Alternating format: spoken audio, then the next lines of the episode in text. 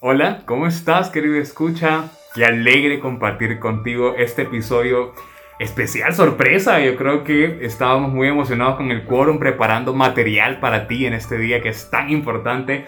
¿Qué piensan ustedes de esta fecha, quórum? Hola, ¿qué tal querido escucha? Hola Quorum. Bueno, estas fechas para mí siempre he sentido un montón de presión. Es como que, que, que estrés que solo sea un día y que era como es romántico, todo el mundo lo declara, vamos a comprar chocolate, vamos a comprar joyas, y es como que a mí me pasa desapercibido. O sea, desde, desde, que mi hermano nació el día 13 y que le celebramos su nacimiento el día 14, pues... Es una fiesta familiar. ¿Sí? Es un cumpleaños. Tiene sentido. Eh, hola, ¿cómo están, querido Quorum? Eh, hola, querido Escucha. Pues obviamente esa es una sorpresa que teníamos preparada con mucho amor.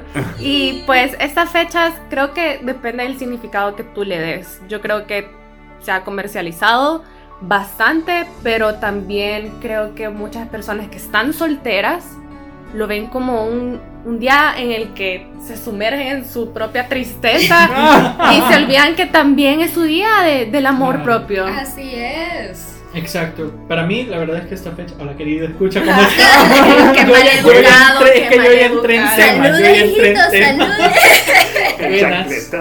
Este, ¿qué tal?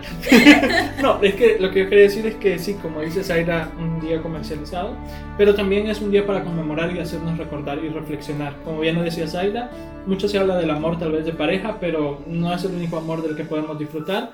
Día del amor y la amistad, también la compañía de nuestros seres, nuestra familia. Entonces para mí es un día en el que nos podemos detener un poquito y pensar, cuidado Billy, sacar el teléfono, detenernos un poquito y pensar lo afortunados que somos tal vez de no necesariamente tener quizá una pareja, o quizás sí, Los pero... que tienen, ¿verdad? este sí, bueno. No, saludos. Saludos. Este, y nada, de reflexionar y dar gracias por el amor que recibimos. Así es. Excelente. La verdad, querido escucha, es que este capítulo tal cual, vamos a estar platicando sobre algunos temas que son súper pertinentes, súper apropiados Vamos a aproximarnos un poquito a los conceptos de comunicación de la emoción, entre esos particularmente el amor. Vamos a hablar incluso sobre algunas categorías que pueden utilizarnos para, o sea, que podemos utilizar para diferenciar de forma Así práctica la forma en que orientamos esta emoción, este afecto, este sentir, este pensar de una forma tan magnífica y edificante. Un poco haciendo eco a lo que ustedes mencionaban, Kurum, y es que a mí me encanta que esta fecha no deja de ser una oportunidad como cualquier otro festivo, se presenta para ser una oportunidad perfecta de reflexión, como Así invitamos es. siempre, y de intimidad, ¿saben? De entrar en contacto con este día que ya tiene el título muy bien puesto, Día del Amor y de la Amistad. Entramos, querido, querido quórum. Bueno, si quieren, yo empiezo con una pequeña clasificación porque siempre se nos olvida que el amor va más allá de solo tu pareja o tu crush. Entonces, ¿verdad? Eh, eh, desde los griegos teníamos ya una clasificación en cuatro de tipos de amor. El primero es el amor eros, que es el amor pasional y erótico. Luego tenemos el amor storge, que es fraternal y es un amor comprometido, es aquel que tú tienes por tu familia, por tus allegados, ese que va un poquito más del siguiente, que es el filia, que es el amor al prójimo y la búsqueda del bien común. Y por último, el non plus ultra, el epítome, la parte más grande del tipo de amor, el ágape, que es el más puro y es aquel que llega a utilizar la palabra incondicional. Entonces, si se dan cuenta, desde los griegos tenemos varios tipos de amor y nosotros los venimos prolongando hasta creo que el más importante de todos, el del que nos va a hablar Zaida, el amor propio. Me gusta bastante las clasificaciones que, que has hecho porque siento que la sociedad lo eh, impone como este día el día de la pareja. Básicamente. Ajá, y nos olvidamos del amor que le tenemos a nuestros papás, a nuestros hermanos, a aquellos amigos que nos han apoyado en momentos difíciles. Entonces, ¿por qué no celebrar este día? Por ejemplo, si solo tu mamá, si solo tienes a tu mamá, invitarla a cenar o algo. Y no te digo que le lleves a un restaurante, sino que ir más allá y cocinarle algo Hoy rico. yo voy a freír los plátanos. Sí, pues sí. O tu hermano, por ejemplo, o qué pasa si tenés a tus abuelitos, los vas a visitar.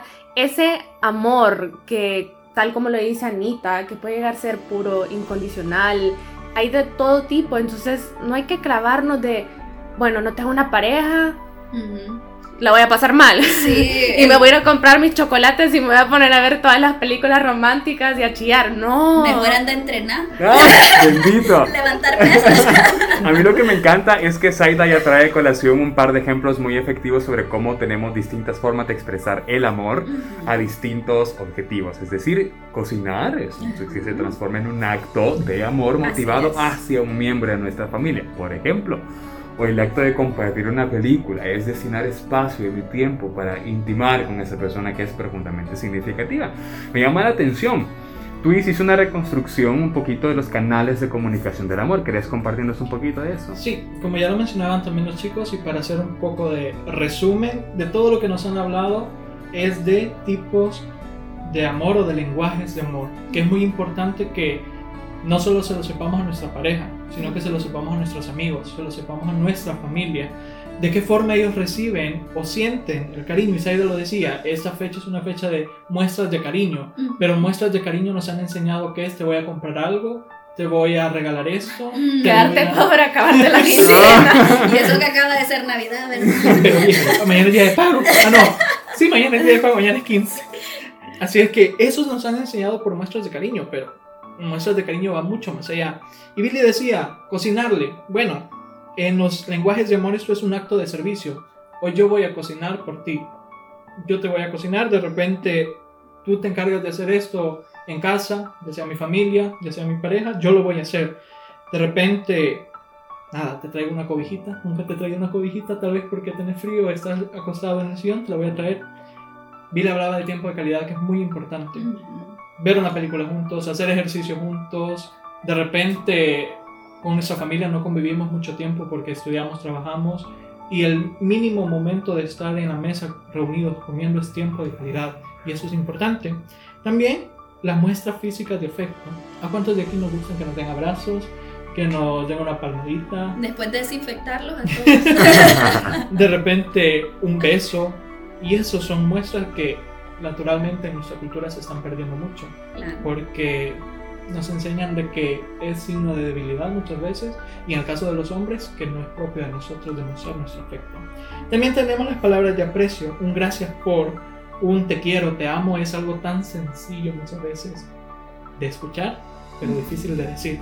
Y que la otra persona lo puede agradecer. Y por último, también tenemos los detalles. Hay personas que les gusta que uno les regale cosas que eh, de repente tenga un detalle para ellos y está bien pero yo te hago la pregunta, ¿tú conoces de repente qué lenguaje de amor le gusta a tu mamá? ¿Le gusta a tu papi? ¿Le gusta a tus hermanos? ¿Le gusta a tu pareja? Y importante, ¿cuál te gusta a ti también recibir? Ah, qué Me encanta. Sí, súper bien. Yo creo que es súper pertinente porque en efecto yo creo que lo que invita eso que nos comparte Herbert es a estudiar de qué forma nosotros comunicamos nuestro amor hacia qué objetos o sujetos se dirige particularmente nuestra atención del amor. Es decir, algunos somos más verbales, lo expresamos con palabras, otros somos más sutiles y con silencio, pero con obras plenas de amor, hacemos sentir a la persona querida. Entonces viene este acto mágico de buscar de qué forma hago llegar el mensaje de que te estoy expresando mi amor o de qué forma busco comunicar mi necesidad de él. Eso es algo interesante de meditar. Pero a mí me llama la atención que estamos hablando de amor hacia el otro. Pero eso es bien difícil cuando no tenés amor hacia ti mismo. Entonces ahí va a ser súper difícil eh, identificar cuál es el, amor, el tu lenguaje de amor. De amor propio, justamente. Ese era, ese era un punto que estaba analizando ahorita que estábamos refrescando los tipos de, de comunicación. Pues eh, es la forma en que nos hablamos a nosotros mismos, cómo nos cuidamos a nosotros mismos, eh, qué actos de servicio nos hacemos para nosotros, porque también eso no solo es hacia el exterior, sino que cómo nos valoramos a nosotros mismos, porque, ¿verdad? Si no te sabes amar a ti mismo, ¿cómo vas a amar a los demás, ¿verdad? Y saberte valorar basado en un principio de realidad, pero al mismo tiempo sabiendo que tu valor intrínseco es inagotable, es indeludible y es algo que ya lo traes tú y que te da tu valor como ser humano. ¿Y por qué no te vas a tú a querer y a saber comunicar cómo te amas. Sí, me parece un ejercicio muy lindo y una reflexión profunda este, que además de ser necesaria, pienso que te ayuda a edificarte. Este, me llama también la atención la forma en que nosotros podemos eh, abrir esos canales de práctica con nosotros. Este, este protolenguaje del amor, por así decirlo, Sí, pues sí. que, que inicia con pequeños gestos de atención hacia ti y cómo estos empiezan a abrirte los ojos. Este, muchas veces, y yo creo que eso es una ley universal, no se puede dar lo que no se tiene. Exacto. Y muchas veces cometemos el error de solventar la necesidad de amor o la necesidad de amor de alguien más con algo que está muy lejano de serlo. ¿Por qué? Porque es una fuerza que puede destruir, es una fuerza que puede desintegrar, es una fuerza que lejos de generar los afectos y las emociones propias de una emoción tan pura y característica como el amor, ey, que es capaz de, de motivar los milagros más hermosos Por en cualquier lado, supuesto. este, empieza a hacer eco su ausencia o empieza, empieza a ser este, necesaria su atención. Sin embargo, tú dices algo importante. El amor es algo que está en cada ser humano. Todos, todos, todos estamos invitados a poder amar, pero también a ser amados. Sí, definitivamente. Y creo que como para resumir todo lo que has dicho, creo que hay mucha necesidad de que con, con mi amor voy a salvar a la otra persona Mm. y no es así. Creo que hay, ese es un índice de que hay un, un nivel de amor muy bajo hacia Amiga, ti. corra. corra. Porque hay que saber distinguir entre el amor y los parásitos, ¿verdad? Porque, Un poco. ay, perdón que utilice esta expresión tan fuerte, pero hay mucha gente que se prende a esa idea del amor como que si fuese un parásito, como de esos, de esos eh, flores que están en los árboles y que los terminan matando, ¿verdad? Están las orquídeas y están las parásitas. Y las parásitas, pues estas se comen toda tu vitalidad, hasta llega al punto de querer convertirse en ti. O sea que una admiración tan profunda o un- una envidia tan profunda que te, que te succionan toda tu energía vital y se convierte en algo que no es amor. Me encanta ese punto que tocaste. Se, se consumen la energía vital de la persona que provee de esta necesidad. Así es. Y qué fuerte, porque entonces llegas a círculos este, peligrosos de existencia que atentan contra la base misma de tu integridad mental, física, espiritual, emocional. Todas las, todas las dimensiones de tu vida se ven alteradas por esta Así clase de personas. Y a veces disfrazamos, romantizamos la idea de este amor su- sufrido, de este amor abnegado, de este amor que está ahí porque si no se derrumba. ¡Ey! Hay mucha nobleza, hay muchas virtudes, hay mucha empatía, hay mucha entereza y resiliencia en las personas que son capaces de amar en adversidades como esa. Exacto. Y se convierte entonces en un ejercicio muy profundo de servicio. Sin embargo, yo creo que lo que Saita, por ejemplo, mencionaba y es importante, es la delgada línea entre la entrega incondicional de este amor que es una, que es una fuente que brota inagotable en mí, que puede ser repartida como quiera, y el punto en que empieza a hacerme falta a mí como persona por atender la necesidad de amor de alguien más. Querido escucha, ese no es que sea un problema, no es que lo queramos operativizar como un conflicto profundo, es solo que puede empezar a tener un costo más alto del que puedes imaginar Así y es. puede ponerte en peligro a ti y a la otra persona. Así es. Exacto, eso, eso es lo que quería eh, llegar a hablar, o sea, porque me imagino, querido escucha, que te estás preguntando, ¿y por qué están hablando de la, de la parte negativa ahorita que es, que es el Todo día de la- amor. Porque Todo todo, es equilibrio. Sí. Exacto, pero cuando nos falta amor a nosotros, queremos a pura fuerza Entregarlo. entregarlo, exacto, y podemos llegar a dárselo a las personas incorrectas. Nos Ujú. podemos sentir forzados en que este día yo tengo que demostrarle mi amor, entre comillas, a una persona que tal vez ya no, ya no nos está haciendo bien en nuestra vida. Entonces, a esto es lo que queremos llegar, querido escuchar. El Día del Amor y la Amistad no solo se trata de los demás, también se trata de, De ti. ti. ¿Y es. qué es el amor propio? No sé qué piensan ustedes, chicos. Porque para mí el amor propio puede diferir de persona en persona. Sí, y yo creo que tampoco el amor es la palabra más formulada en el mundo. Sí, más difícil de definir. Tiene un concepto universal, asimismo tiene un concepto tan sutil y subjetivo en cada persona que te invitamos a ti, querido escucha, que formules ahorita tu concepto de amor y que ahorita nosotros construyamos una idea de lo que pensamos que es la invitación a un amor sano, edificante, constructivo, un amor muy puro, muy a la altura del nombre. Así es. Tal vez sabes, algo que me llama la atención y que siempre, siempre lo veo en Instagram es eh, que uno da el amor que quiere recibir de regreso. Sí, pues sí. Entonces creo que para mí eso es algo Y uno importante. acepta el amor que cree que se merece. Y ese, esa es la frase que hay que tener. Ahí creo que difiere un poco porque pueden haber ciertas cosas por ahí, ¿verdad? Yo creo que es más bien a cómo estás tú. Sí, cabal. Sí. Porque el amor momento. es una responsabilidad también. Sí. Porque si alguien te da tu amor y tú aceptas recibirlo, has tomado una responsabilidad en tus manos. No es como que, ay, sí, nos queremos, vamos a, a pasear por la pradera, sino que es una responsabilidad. ¡Ey, la pradera literal, verdad! ¡No sean así! Ella no habla de pradera lugar, ¿verdad? Bueno, sí, pradera lugar, pero no Querida es escucha, el me lugar. encanta cómo estás en sintonía con nosotros. No, querido escucha, no hablábamos del de la pradera. Hablábamos, de la pradera, un campo abierto, luminoso, pleno de espacio para el esparcimiento. Pero ojo, me encanta cómo tú empiezas a hacer una correlación entre el amor y responsabilidad. No, Sí. no responsabilidad como un atributo que puede representar una carga, sino como responsabilidad de interpretar tu papel como persona que ama y que es amada y todo lo que involucra, todo lo que implica, me, me hace sentir muy en sintonía con el amor de un padre, con el amor de, de una madre, con el amor de alguien que está ahí por efecto puro de un amor que une. Eso es un ejemplo magnífico de Así cómo el amor exacto. operativiza una vida. Así que querido escucha, en vez de buscar al tóxico o la tóxica, mejor darle gracias a tus papás, escribirle una cartita Sí. o a tus hermanos. O a tus amigos. Exacto, a tus Porque ellos amigos. no te tienen que amar por una necesidad biológica, sino que ellos eligen amar. Amarte. Y te elegimos como familia. Yo a ustedes. No, pero sí quisiera dejarlos con una frase, querido escucha, y tal vez esto te sirve para reflexionar un poquito. Y es que hay muchos con quien estar, pero pocos con quien ser.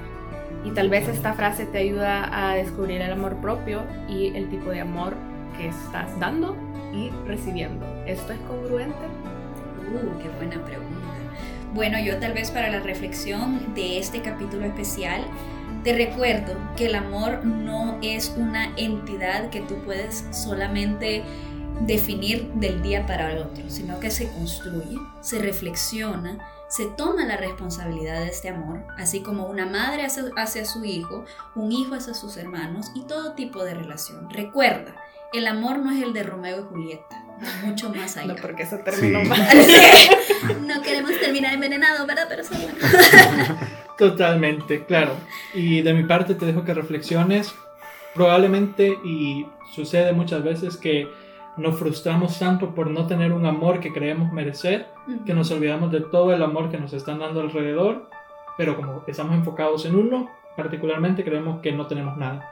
Y la verdad es que muchas veces sí tenemos de dónde tomar para sentirnos amados, como Saida lo decía, amarnos a nosotros mismos y recordarte, no somos superhéroes para tener que salvar a nada ni nadie que se escape de nuestras manos.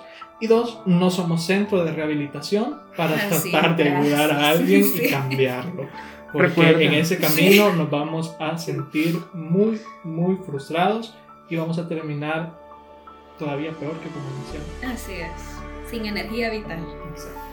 Sí, a mí me encantaría compartirte, querido escucha, ya para ir finalizando, ese, esta idea muy personal de amor que yo tengo. Y es que yo creo que el amor realmente es el epítome de este flujo vital que viene a coronar todo acto literal de entrega, de escucha, de intimidad, de empatía. Todo aquello motivado para el bien es un acto de amor.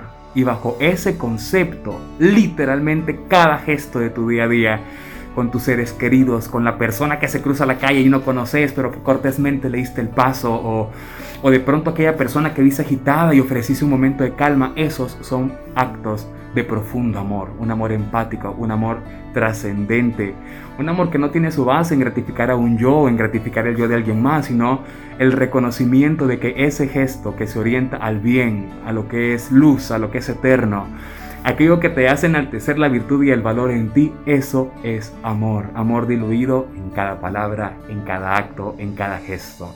Entonces, querido escucha, si te sonó romántico, idílico, yo creo que es una invitación a que pensemos cómo expresamos nuestro amor, cómo recibimos este amor y cuánto tiempo dedicamos de nuestro día a agradecer por tenerlo.